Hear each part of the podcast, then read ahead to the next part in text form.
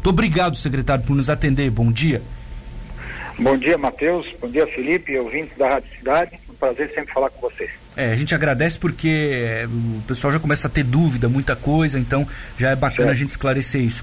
Vamos lá, secretário, na denúncia aqui, informação: 65% dos leitos ocupados é inverídico. Só há 20 leitos habilitados para Covid, são 12 leitos. E aí, Cristiano está dizendo que 12 leitos estão habilitados para Covid, então 100% de ocupação. É que é complexo é, isso para a gente entender. Como é que o senhor consegue é. explicar isso para todo mundo? Matheus, assim, ó, é uma situação bastante complexa, realmente, né? É, o Hospital Nacional da Conceição, ele possui 20 leitos de UTI Covid exclusivos para atendimento do coronavírus. É, desde o começo a gente sempre falou nessa situação de 20 leitos, só que a habilitação para o SUS do governo federal e do estado para os leitos aqui que estão no sistema são 12. Realmente, desde o começo, inclusive nós temos falado já nas últimas semanas, eu tenho repetido várias vezes nos boletins, em várias situações. Né? É, como é que funciona essa, essa métrica? A partir do momento que esses leitos são todos ocupados, como aconteceu no dia de ontem, os pacientes eh, vão ser encaminhados pelo Estado para outros hospitais. Um exemplo, eh, se nós olharmos no nosso boletim, tem um paciente de Forquilinha. Esse paciente de Forquilinha deveria ter ido para o São José, tá. mas na, no dia que era para ir para o São José, ele foi mandado aqui para o Hospital Nossa Senhora da Conceição, porque o leito ele é regionalizado. Né? O Estado tem essa responsabilidade. Nós usamos essa métrica e principalmente assim, o hospital está preparado com mais oito leitos, que hoje são particulares e de convênio, Caso o, o Estado precise utilizar esses leitos, ele vai utilizar.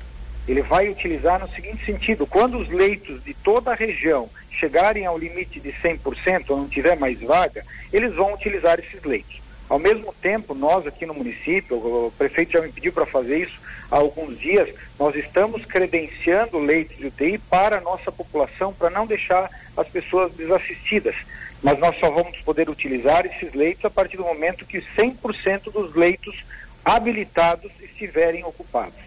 Então aqui, e não só aqui, né, na região, na região toda. Então assim, a informação de que os 12 leitos estão ocupados, ela é verídica, ela é verdadeira, tá. nós não temos nada, nunca escondemos nenhuma informação, nunca, nunca tivemos a, intenção de fazer, fazer isso, nós só consideramos ali no nosso boletim os 20 leitos que nós temos disponíveis exclusivos para a Covid. Entendi. É 12 dá 65%, né? 13 na UTI, 19 na enfermaria. Até bom, aqui não é todo mundo com coronavírus, né, secretário? Ou é? É, na verdade, assim, ó, uh, se nós pensarmos aqui nos leitos uh, SUS que tem de UTI em Tubarão, são 30 leitos no Hospital Nacional da Conceição. 18 são dedicados a outras doenças e que está 100% ocupado, tá? E 12 estão dedicados ao coronavírus, que são habilitados que estão ocupados. No entanto, tem outros oito leitos Covid ali que, eh, a partir do momento que o Estado precisar utilizar, ele vai utilizar. E deixar muito claro, essa é uma questão regional, não é dependente do município de Tubarão, não sou eu o responsável, eu não quero tirar a responsabilidade das costas do nosso município aqui, mas não sou eu o responsável por fornecer esses leitos de UTI no SUS, eh, que é o Estado que é responsável nós estamos buscando. A habilitação foi solicitada, o hospital solicitou habilitação de mais cinco desses oito leitos para Covid exclusivamente. Isso a gente tem uma, uma resposta aí que leva em torno de duas semanas agora dessa última solicitação que a gente fez para o governo federal. Eu espero que habilitem esses leitos, mas caso não habilitarem, o Estado tem que dar conta de encaminhar esses pacientes para algum local. Em último caso, o Estado vai bloquear leitos privados também, tá. como por exemplo da Socimed, e vai colocar pacientes lá. Só que isso não tira a nossa preocupação com o número de pessoas que estão internadas, que é o que eu tenho falado já há três ou quatro semanas aqui no nosso município. Aumentou muito o número de internações. Tubarão tem hoje três pessoas confirmadas internadas na UTI. É, se fosse um hospital é, exclusivo para o município de Tubarão, nós já teríamos, é, estaríamos muito tranquilos com relação a esse número de 12 pessoas confirmadas. E o Estado, ele, ele, se você for buscar nos boletins do Estado, ele informa que Tubarão tem 40 leitos de UTI. Ele calcula em cima desses leitos de UTI. Nós não calculamos em cima desses 40, nós calculamos apenas em cima dos leitos exclusivos Covid. E essa é uma situação que, que gerou essa polêmica, essa dúvida e tal. E é um momento que é o seguinte, nós temos é que trabalhar, nós temos que buscar a solução, não achar é, pelo em ovo, que é o que está acontecendo nesse momento. Nós é. estamos preocupados, sim, os, os leitos, é, 12 leitos que são habilitados estão ocupados, mas nós vamos buscar essa solução e nós não vamos ficar parados nesse momento para esperando que as coisas aconteçam. E nós não fizemos isso até agora, nós vamos fazer agora. Secretário, bom dia, o Felipe. É, na denúncia também, se o, o médico, o doutor Cristiano, falou sobre a questão de improvisação de UTIs na recepção da UTI. Isso, tá, isso é verdade?